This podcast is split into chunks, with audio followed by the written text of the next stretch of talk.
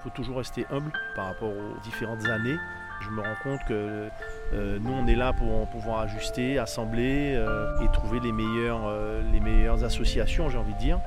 Mais, mais on ne fait qu'exprimer ce que la nature nous donne.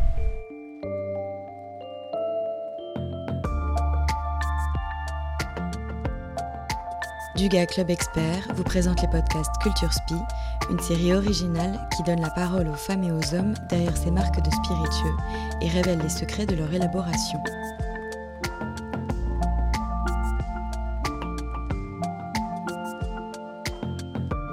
Sous le soleil intense de la côte est de la Martinique, on voit parfois passer comme un éclair blanc de son vol calme, l'oiseau suit les tracteurs qui s'en vont couper la canne à sucre dans les champs qui s'étalent sur des hectares le long de la presqu'île de la Caravelle. L'oiseau se pose, tente d'attraper souris et mulots qui s'échappent de la base des cannes fraîchement coupées, puis repart vers les terres de la réserve naturelle de la Caravelle. Depuis plus de 172 ans, la famille Bougenot cultive la canne à sucre sur ces terres de l'océan Atlantique, face à la presqu'île protégée. Aujourd'hui, par l'entêtement de Stéphane Gouillet, responsable de l'exploitation agricole, l'habitation est revenue à ses premiers amours et veut valoriser la canne à sucre qui a fait sa renommée. De parcelles exceptionnelles, BD Trésor a fait trois roms qui rendent hommage aux différents terroirs cultivés par l'habitation du Galion. Aujourd'hui, une immersion au cœur des parcelles battues par les vents de BD Trésor, rhum de terroir, naturel et parcellaire.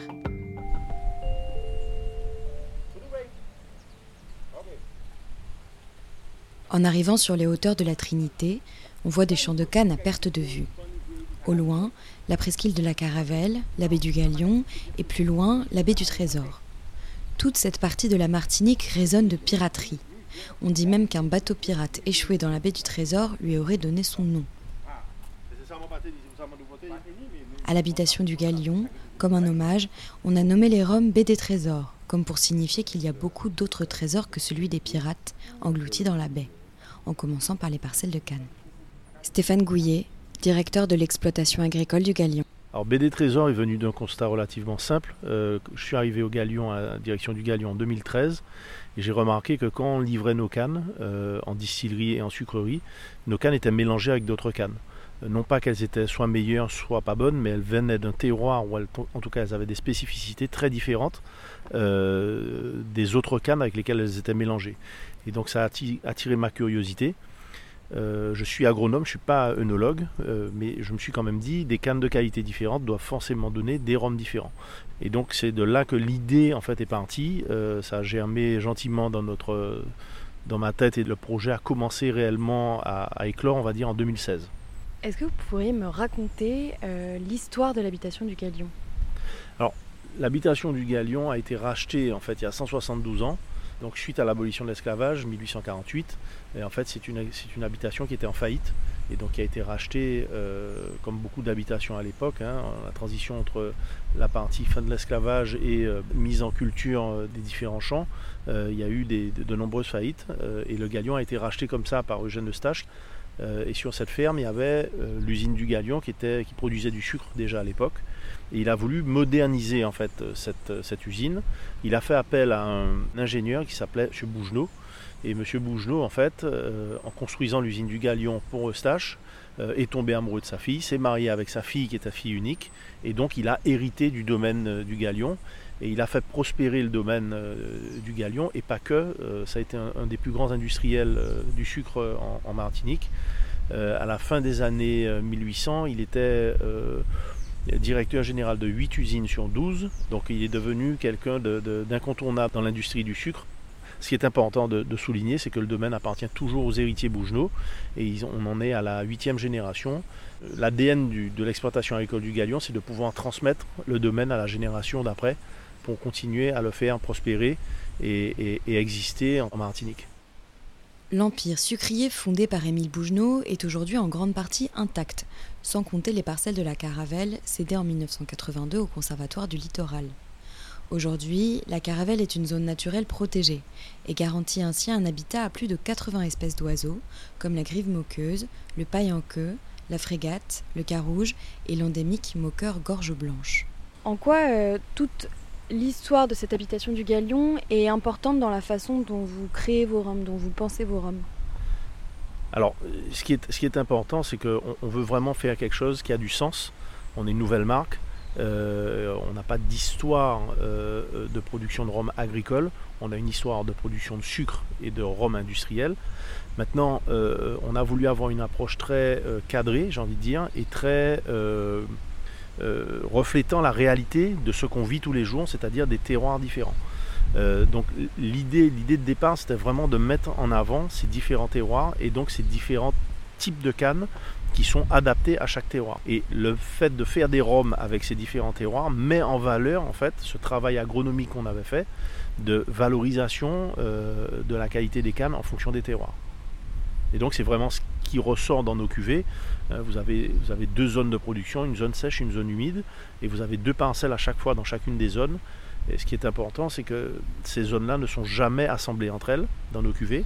Donc la zone sèche la zone humide ne sont pas assemblées. Et ensuite, chaque parcelle est élevée dans le même type de fût, mais de manière séparée. Donc on a vraiment voulu garder la spécificité de chaque parcelle pour voir comment elles évoluaient au fur et à mesure des années de vieillissement. Tout tourne donc autour des parcelles et de ce qu'elles peuvent produire. Pas d'altération, pas de mélange, les jus des parcelles exceptionnelles du galion comme un trésor. Nous partons pour aller voir ces fameuses parcelles. Le 4x4 de Stéphane Gouillet caote dans les trous des chemins de terre qui serpentent entre les champs de cannes. Au loin, on aperçoit les tracteurs qui coupent les cannes hautes de plus de 3 mètres. Personne. Elle t'a pas appelé.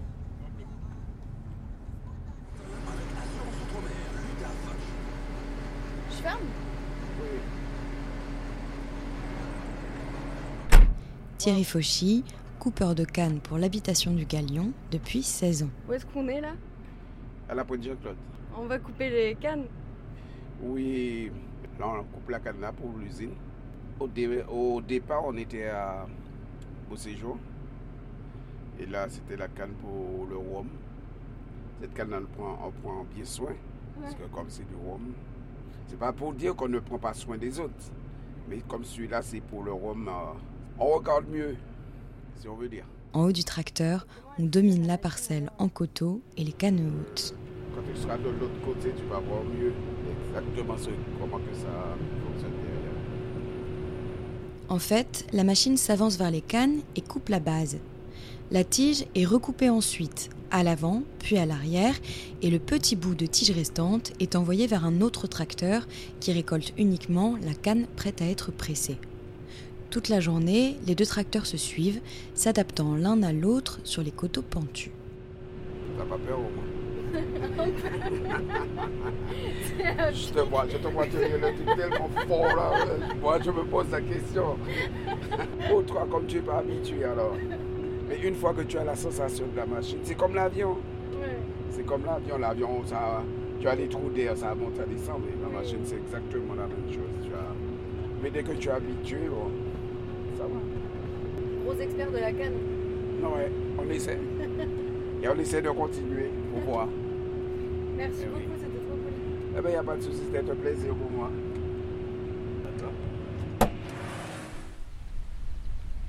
C'était une évidence euh, de faire un rhum qui restait dans ce cahier des charges AOC, mais on voulait les faire de manière très différente de ce qui se faisait. Il nous paraissait évident de dire euh, forcément les cannes seront différentes déjà entre les terroirs, mais elles sont aussi différentes chaque année. Euh, et, dans nos rhums maintenant, avec l'expérience qu'on a, puisque ça fait 5 ans qu'on distille, on, le voit très nettement en fonction de l'année climatique. On a des rhums qui ont des profils qui sont différents entre eux chaque année, euh, mais on a des similitudes entre les années sèches et on a des similitudes entre les années entre guillemets normales. Donc s'il y a deux approches qu'on voulait vraiment mettre en avant, c'était la première, c'était le terroir, parce que ça, on savait que c'était différent par le type de canne qu'on cultivait. Et la deuxième chose qu'on a voulu mettre en avant, c'est l'impact du climat sur les cannes, donc sur le terroir chaque année.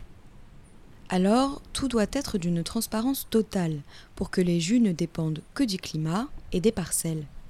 Les rhums fleurs du vent, issus de la zone sèche, et fruits des pluies, issus de la zone humide, étaient nés. Et globalement, vous restez vraiment sur le produit pur. Euh, pourquoi ces choix de ne pas mettre d'intrants, de ne rien ajouter à vos rhums? Bah, parce que, en fait, euh, le deuxième, euh, dire, gros titre de notre aventure, après faire un alcool sans défaut, c'était faire un rhum vrai. un rhum qui est transparent, j'ai envie de dire, dans le sens où tout est accessible en information et tout est vérifiable. Et dans le process de vieillissement, il est extrêmement normé et on est totalement transparent sur ça. On utilise 35% de fûts neufs et 65% de fûts d'occasion, que ce soit pour les fûts américains que pour les fûts français. Et les, fûts français euh, d'occasion, ils viennent d'une maison de cognac. Les fûts euh, américains viennent d'une maison qui fait du bonbon. Toujours la même chaque année, pour toujours avoir les mêmes fûts.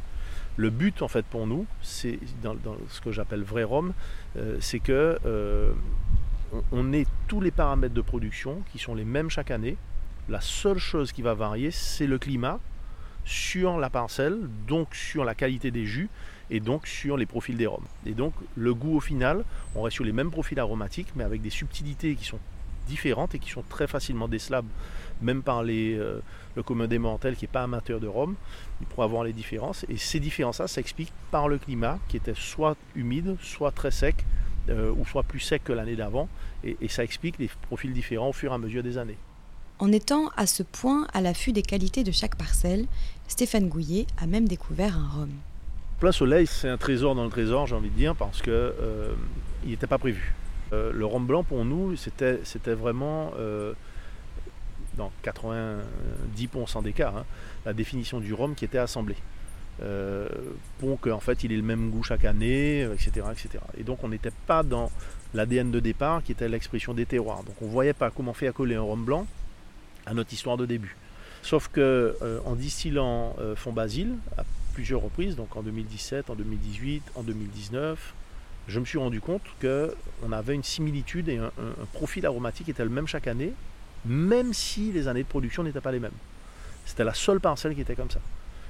Donc en 2020, euh, lors de la distillation de, fond basile, j'ai gardé quelques bouteilles et je les ai fait goûter. Et là, à l'unanimité, tout le monde me dit non, il faut, il faut absolument qu'on sorte le rhum blanc. Plein soleil, le nectar de fond basile était né.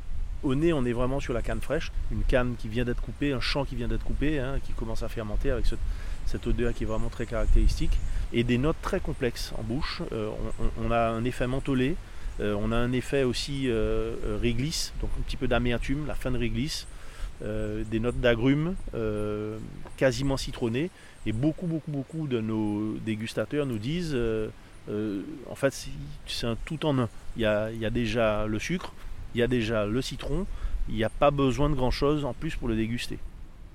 En quoi tu trouves qu'il est différent des autres rhums blancs plein soleil? Camille René, responsable commercial de BD Trésor. Alors, euh, c'est un, rhum blanc qui, n'est pas agressif, qu'on n'est pas obligé de, couper avec euh, euh, d'autres ingrédients. Donc, je pense au sucre, au, citron pour le ponche traditionnel ou même en cocktail c'est vrai que c'est assez particulier de pouvoir déguster un rhum blanc euh, comme ça, pur. Euh, et puis euh, également, même en, sortie de colonne, autour de 70-73 degrés, c'est un rhum qu'on peut, qu'on peut apprécier comme ça aussi. Donc, donc voilà, je trouve qu'il se démarque des autres pour ça. La différence, le maître mot chez BD Trésors. Tanguy Salinière, responsable communication de la marque. Vous avez beaucoup dit que l'idée euh, chez BD Trésor, c'était vraiment d'être différent euh, des, autres, des autres maisons de Rome martiniquaises. Comment elle s'exprime cette différence selon vous? Alors, cette différence, alors déjà, partons du postulat que la Martinique est vraiment une terre de Rome. Donc chaque maison a une spécificité, euh, une spécificité qui va faire qu'elle apporte un plus à cette grande famille des Roms martiniquais. Et nous, c'est je, vais remettre l'accent sur, ce mot terroir, parce qu'effectivement, c'est lui qui fait notre singularité par rapport à tout ce qui se fait. Et, en fait, on va se revendiquer vraiment Rome de terroir, tout simplement. Nous avons un espace de jeu en fait pour la Coupe des Cannes qui est tellement large, euh, qui nous permet d'aller jouer, d'aller piocher des cannes dans des zones on peut s'amuser à, créer des, produits en fait qui vont valoriser ces terroirs. La philosophie chez nous et pour l'avenir, ben, c'est une parcelle, une zone, un rhum. Donc euh, voilà, en espérant que ça continue comme ça. Pourquoi est-ce que vous, vous vouliez travailler pour, euh, pour cette maison particulièrement? Qu'est-ce qui vous a donné envie de travailler ici? J'ai travaillé pendant 10 ans au comité martiniquais du tourisme donc euh, la valorisation de la Martinique a toujours fait partie de, mes amours et euh, Et en fait, je, tombe sur, sur ce projet Baie des Trésors qui consiste à valoriser la Martinique. Je n'ai pas à date là d'autres projets qui arrivent à valoriser par le goût aussi bien une terre. C'est-à-dire qu'en gros, quand vous goûtez euh, Fleur du Vent et quand vous goûtez Fruits des Pluies, qui sont pourtant deux rhums qui ont le même âge, 13 mois chacun, on se rend compte qu'à chaque fois, il y a une vraie différence entre eux. Et donc, il y a une valorisation du terroir duquel est issu euh, chacun des rhums assez impressionnante.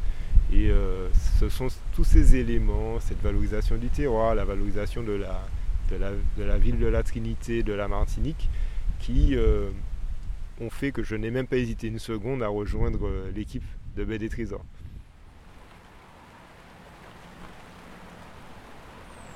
Au fond, c'est bien de cela qu'il s'agit. Valoriser la Martinique parce que sa terre sait produire de plus riche, année par année. Baie des Trésors, ce sont des roms agricoles au sens premier du terme. Stéphane Gouillet connaît parfaitement les terres qu'il gère au quotidien et sait extraire ce qu'elles peuvent donner de meilleur. Sans chercher à pousser ses parcelles, il en veut l'expression la plus pure du terroir, des cannes qui y poussent et du climat pour que même un amateur non éclairé puisse reconnaître l'influence du soleil, de la pluie, des vents dans le Rhum, pour que chaque visiteur de la Martinique puisse connaître, comme lui, cette terre sur le bout de ses doigts.